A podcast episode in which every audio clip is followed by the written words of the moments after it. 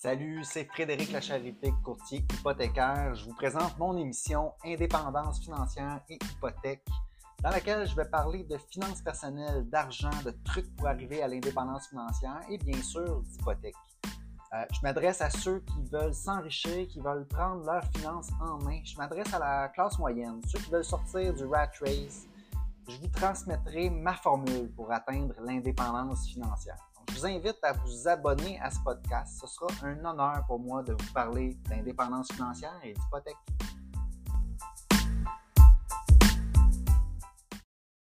Salut, salut, vous écoutez Indépendance financière et hypothèque. C'est Frédéric Lacharité, courtier hypothécaire, qui parle aujourd'hui, podcast euh, balado, épisode numéro 17.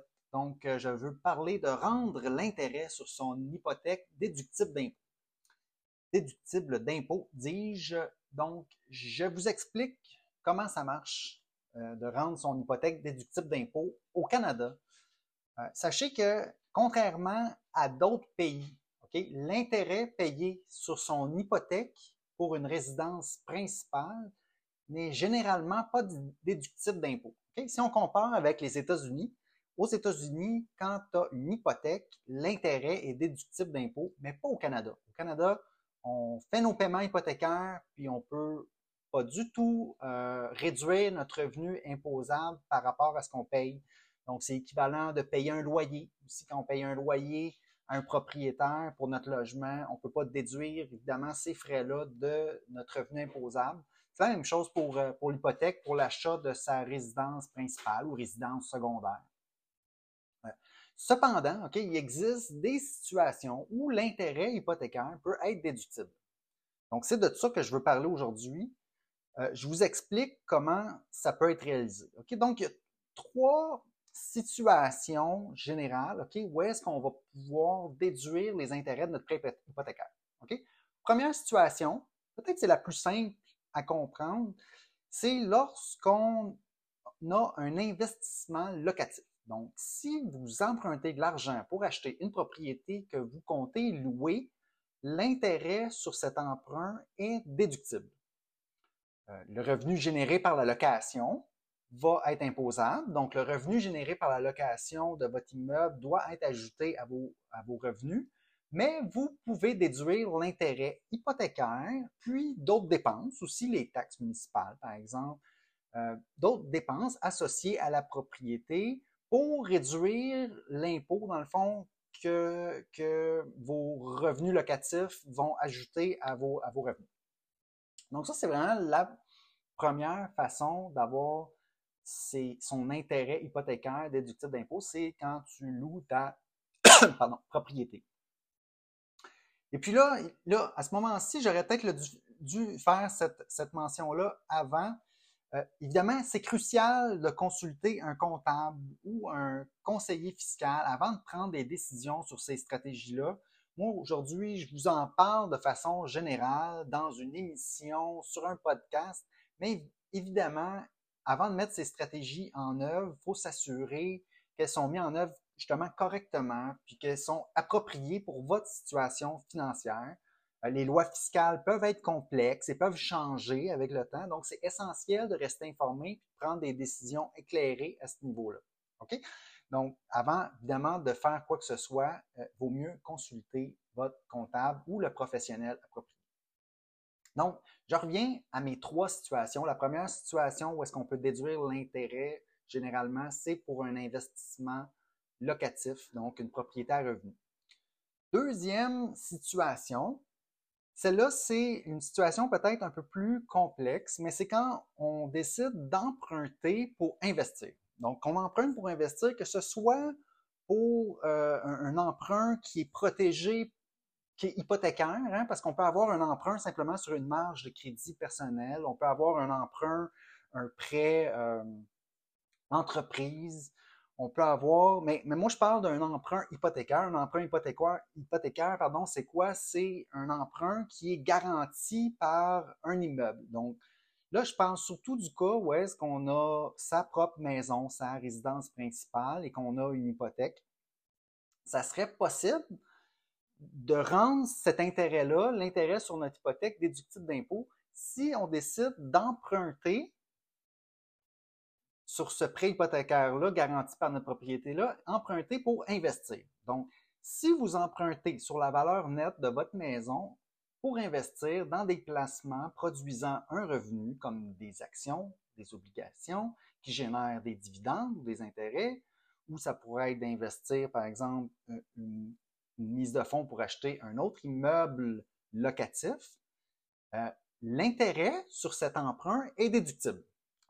Cette stratégie est souvent appelée la manœuvre de Smith. Au Canada, on appelle ça comme ça, étant donné que l'intérêt de base n'est pas déductible d'impôt. Il y a euh, une manœuvre, la manœuvre de Smith, c'est un, euh, c'est quelqu'un, un, monsieur au Canada qui a popularisé cette méthode-là parce que la, la loi de l'impôt le permet. C'est possible d'emprunter sur sa résidence principale pour, euh, pour investir. Puis à ce moment-là, les intérêts sont déductibles d'impôt. Donc là, voici comment ça se fait en, résumé. OK? Un, il faut prendre une hypothèque euh, donc renouvelable ou un prêt. Il faut, prendre une hypothèque donc sur sa maison. Ensuite, on investit cet argent dans des placements produisant un revenu. Donc, souvent, ça ne sera pas possible dès euh, l'achat initial. Exemple, on achète sa maison pour la première fois, supposons qu'on met 20% de, mise de fonds, OK? Le 80% va être emprunté. Tout l'intérêt sur ce 80 %-là ne sera pas déductible d'impôt. Par contre, une chose qu'on peut faire, c'est il y a certaines hypothèques, donc hypothèques parapluie, euh, hypothèques avec euh, collatéral, qui, qui, permettent, dès qu'on commence à rembourser du capital sur notre prêt, cette ce capital-là devient disponible sur une marge de crédit hypothécaire à côté. Donc, au début, la marge est à zéro. Et puis, après le mois numéro un, la, marge de crédit a une limite, disons, de 500 dollars.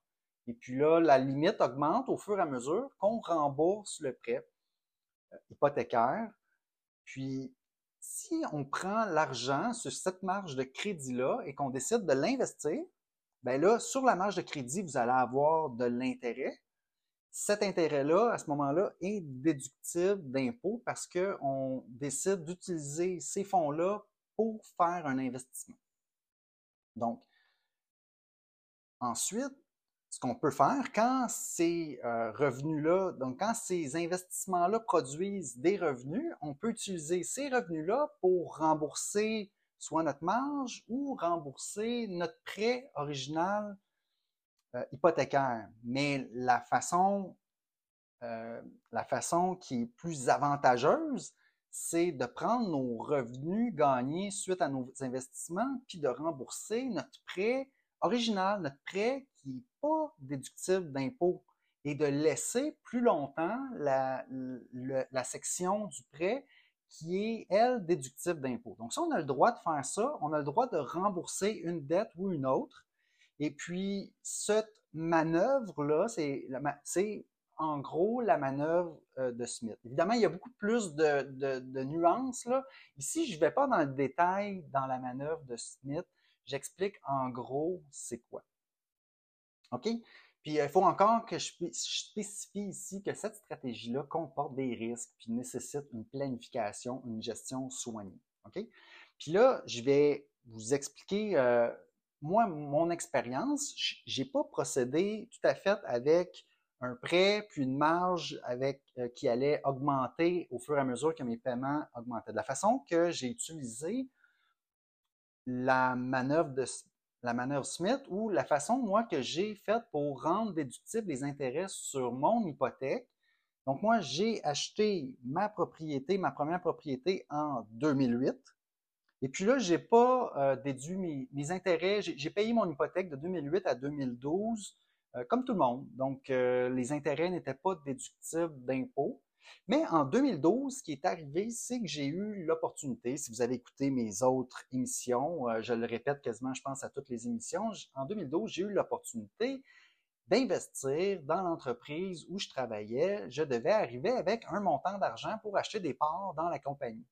Puis là, ce que j'ai fait, c'est que j'ai emprunté un euh, des sous euh, à mon père. j'avais déjà j'avais épargné en plus une, partie euh, de, l'argent que je voulais prendre pour, acheter mes parts. Puis, je suis allé emprunter aussi sur mon hypothèque parce qu'en 2008 et 2012, mon condo avait pris de la valeur. Et puis, en plus, j'avais, dans ces quatre années-là, remboursé parce que j'avais pris un taux variable, les taux avaient baissé, donc j'avais bien remboursé quand même. Puis en plus, j'étais à, j'avais mis 20% de mise de fonds. Donc, quand on met 20% de mise de fonds, ça va plus vite avant d'être capable de réemprunter, donc de refinancer sa propriété. Donc, tout ça fait en sorte que j'ai été capable d'aller euh, sortir un 75 000 d'équité pour acheter des actions, euh, les parts dans l'entreprise. Puis là, sur ce que j'avais en ce moment-là, quand j'ai refinancé, donc en 2012, pour faire cette opération-là, c'est que je me suis retrouvé avec deux tranches d'hypothèque. J'avais ma tranche d'hypothèque normale, celle que j'avais depuis 2008, là où mon prêt était rendu, dans le fond, en 2008-2012. Donc, lui, après 2012, j'ai juste continué à le rembourser. Mais là, j'avais une nouvelle tranche, donc c'est séparé. J'avais une autre tranche hypothécaire avec deux montants d'intérêt euh, mensuels différents. C'est bien, c'est comme deux comptes. Hein. Quand on est avec notre prêteur, on va avoir deux comptes différents. Puis j'avais un deuxième compte où est-ce que j'avais le 75 000 à ce moment-là emprunté, puis j'avais de l'intérêt spécifique dans ce compte-là. Et puis cet argent-là a servi que pour l'investissement, pour l'achat des parts dans l'entreprise. Puis l'achat des parts dans une entreprise, ça va ramener des euh, dividendes. Donc c'est dans le fond un emprunt pour investir, pour investissement. Donc ça se qualifiait. Et donc, tout l'intérêt sur euh, cette tranche-là, à ce moment-là, à chaque année, dans mes impôts, j'allais l'ajouter, puis je diminuais mon revenu imposable grâce à ça. Évidemment, il y a une nuance là au niveau provincial, il faut faire attention, il faut absolument qu'il y ait des dividendes, euh, des revenus donc imposables d'investissement pour être capable de déduire l'intérêt. Mais au fédéral, c'est possible de demander la déduction fiscale tout de suite l'année, même s'il n'y a pas encore de revenus. Parce que moi, effectivement, ça a pris quelques années avant que je récupère, que j'ai des revenus imposables de cet investissement-là. Mais une fois que j'en ai eu, ben ça c'est, euh, j'ai eu mes, j'ai mes déductions provinciales aussi euh, pour euh, mon intérêt d'hypothèque. Donc, ça, c'est, c'est mon expérience, je partage ça, c'est une super belle stratégie. Ensuite, 2012-2017, euh, là, j'ai fonctionné avec, j'ai changé mes prêts pour des marges à ce moment-là. J'ai refinancé, en fait, parce que 2017, j'ai acheté d'autres parts. Donc, j'ai allongé, j'ai fait grossir le prêt, si on veut, euh, qui, était, qui servait à l'investissement. Et puis là, j'étais en marge au lieu d'être en prêt. Et puis, à ce moment-là, quand j'avais des rentrées d'argent, je pouvais rembourser sans pénalité la marge de crédit qui était associée à mon prêt, euh, pas personnel, mais mon prêt donc pour qui, avait servi à l'achat de ma maison à l'origine. Donc celui-là, j'ai voulu le rembourser le plus rapidement possible parce que l'intérêt n'était pas déductible d'impôt pour me garder l'autre tranche qui, elle, avait des intérêts déductibles plus longtemps. Donc ça, ça a été... Euh, puis là, on peut faire ça, c'est, totalement euh, correct de faire ça. La loi de l'impôt, on a le droit de rembourser un prêt ou l'autre. C'est, euh, absolument la stratégie qu'il faut adopter dans ces situations-là. Donc, voilà. Donc ça, c'est la deuxième. Donc là, je reviens à mes trois grandes catégories, investissement locatif, emprunter pour investir. Là, on était dans ce bloc-là.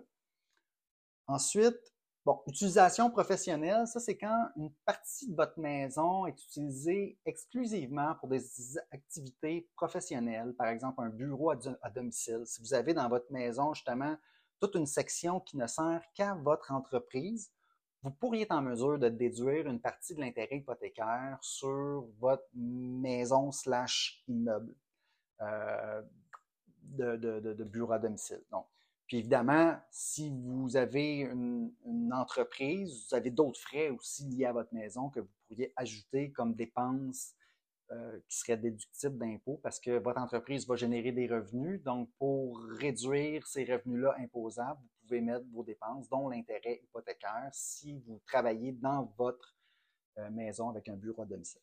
Donc, encore une fois, il faut consulter un spécialiste avant de faire quoi que ce soit Puis là, je parle, OK, euh, de la mise à part de l'argent. Euh, ça vaut la peine de parler de ça. La mise à part de l'argent, souvent, on dit la MAPA.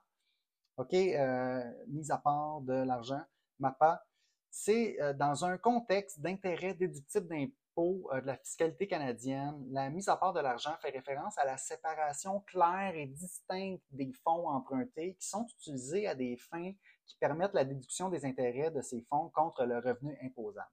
Ça revient un peu à ce que je vous ai expliqué par rapport à mes tranches hypothécaires que j'avais. Il faut que ce soit bien séparé. Il faut que ce soit bien traçable que tel intérêt a tel emprunt a servi à des investissements. Donc ça, c'est euh, si un contribuable canadien emprunte de l'argent, utilise cet emprunt des fins d'investissement produisant un revenu, l'intérêt sur cet emprunt peut être déductible. Cependant, pour que l'intérêt reste déductible, le contribuable doit s'assurer que les fonds empruntés sont clairement mis à part et utilisés uniquement pour l'investissement. Si ces fonds sont mélangés avec d'autres fonds personnels ou utilisés à des fins non déductibles, la capacité de déduire cet intérêt pourrait être compromise. C'est là qu'on parle de pollution. Donc, on ne veut pas polluer notre prêt avec euh, de l'utilisation non des fins non déductibles. Donc, la mise à part de l'argent dans ce contexte garantit que les fonds empruntés et l'usage de ces fonds peuvent être clairement identifiés et tracés. Cette traçabilité est essentielle pour défendre la déduction des intérêts si elle est remise en question par l'Agence du revenu du Canada. Ainsi, dans le contexte d'intérêts déductibles d'impôts et de la fiscalité canadienne, la mise à part de l'argent est une pratique qui permet de maintenir l'admissibilité à la déduction des intérêts sur des fonds empruntés utilisés à des fins d'investissement produisant un revenu. Donc, là, je vous ai lu vraiment la mise à part de l'argent. J'ai fait le lien avec l'Agence du revenu du Canada. Pour la sixième fois, je vais dire que c'est crucial de consulter un comptable, évidemment, avant de faire un move. Mais euh, voilà, c'est ce que je voulais faire avec cette émission-là. Je voulais partager mes connaissances, mon expérience, de rendre l'intérêt déductif d'impôt. Euh, je mentionnerai aussi qu'il y a un livre qui s'appelle La manœuvre de Smith, qui a été, euh, qui est un livre canadien, euh, une version qui a été faite par M. Smith, puis là maintenant c'est son fils, mais il y a une version aussi québécoise où des, des gens d'ici ont réécrit ou en fait ils ont adapté le livre au Québec, ils l'ont traduit en français entre autres. Donc dans ce livre-là, il y a tout plein d'autres euh, stratégies, façons de voir la manœuvre de Smith. Et puis, euh, ben, si ça vous intéresse, bien évidemment, on peut s'en parler.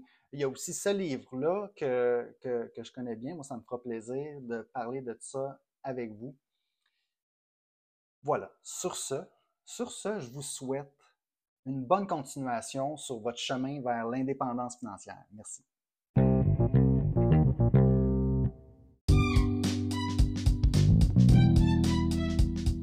Alors, si vous avez apprécié l'émission, je vous invite à vous abonner.